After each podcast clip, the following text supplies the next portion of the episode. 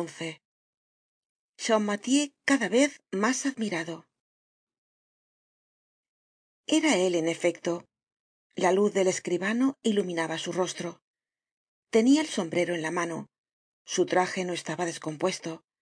Tenia la levita abotonada con esmero estaba muy pálido y temblaba ligeramente.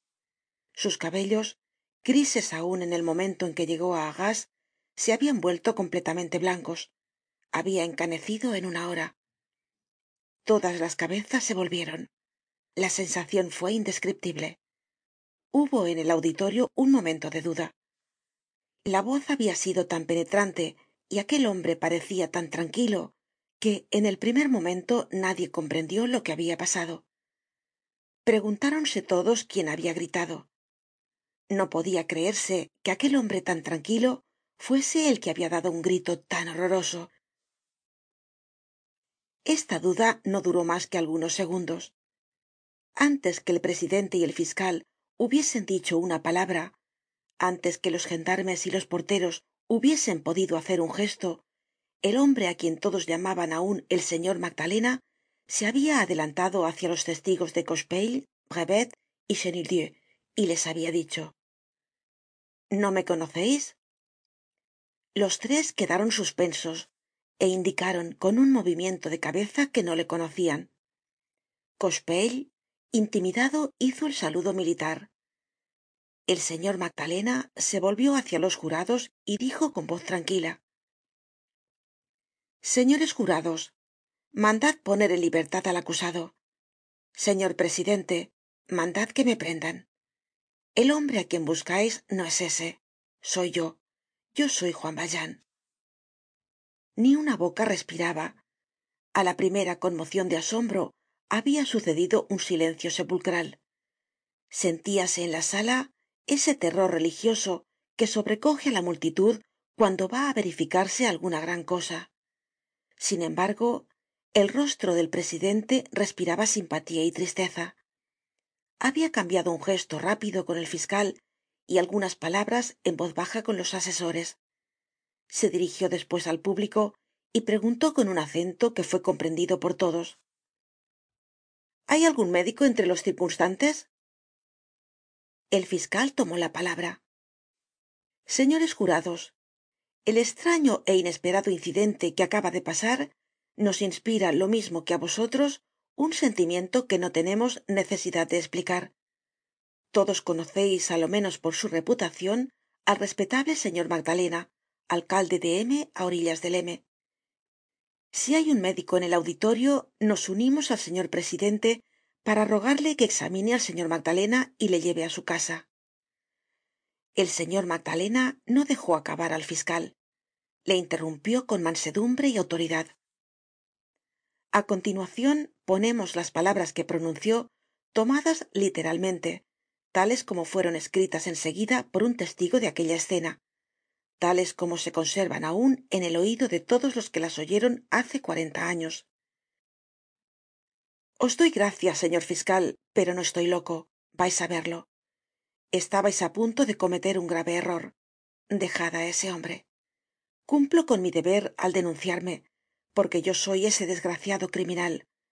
Soy el único que veo claro aquí y os digo la verdad. Dios juzga desde allá arriba lo que hago en este momento. Esto me basta. Podeis prenderme pues que estoy aquí. Yo mirando por mi propio interés me he ocultado largo tiempo con otro nombre. He llegado á ser rico me han hecho alcalde. He querido vivir entre los hombres honrados mas parece que esto es ya imposible hay muchas cosas que no puedo decir ahora. No puedo contaros mi vida. Algun dia se sabrá. He robado al señor obispo es verdad. He robado á gervasillo tambien es verdad. Habeis tenido razon al decir que juan valjean era muy malvado pero la falta no es toda suya. Creedme señores jueces un hombre tan humillado como yo no debe quejarse á la providencia ni aconsejar á la sociedad pero la infamia de que habia querido salir es muy grande. El presidio hace al presidiario. Reflexionad sobre esto si quereis antes de ir á presidio era un pobre aldeano muy poco inteligente. Una especie de idiota. El presidio me trasformó era estúpido. Me hice malvado. Era un pedazo de leño. Me hice un tizon la bondad y la indulgencia me salvaron de la perdicion á que me habia arrastrado la severidad. Pero perdonadme no podeis comprender lo que digo. En mi casa en las cenizas de la chimenea hallareis la moneda de cuarenta sueldos que robé hace siete años á gervasillo no tengo mas que decir. Prendedme. Veo que el señor fiscal mueve la cabeza como diciendo el señor magdalena se ha vuelto loco no me creeis esto es lo mas triste. A lo menos no condeneis á ese hombre. Pues que esos no me conocen. Quisiera que estuviera aquí javert. Él me conoceria imposible es describir la melancolía triste y tranquila que acompañó á estas palabras. Volviéndose despues hácia los tres testigos les dijo yo os conozco brevet. Os acordais se interrumpió dudó un momento y dijo te acuerdas de aquellos tirantes de cuadros que tenias en el presidio brevet hizo un movimiento de sorpresa y le miró de los pies á la cabeza asustado. Chenildieu dijo despues tú que te llamabas á ti mismo niego á dios tienes el hombro derecho todo abrasado porque te echaste un dia sobre un brasero encendido para borrar las tres letras t f p que aun se descubren bastante responde. No es verdad es cierto dijo chenildieu y dirigiéndose á cochepaille le dijo cochepaille tú tienes cerca de la sangría del brazo izquierdo una fecha escrita en letras azules con pólvora quemada. Esta fecha es la del desembarque del emperador en cannas el primero de marzo de levántate la manga.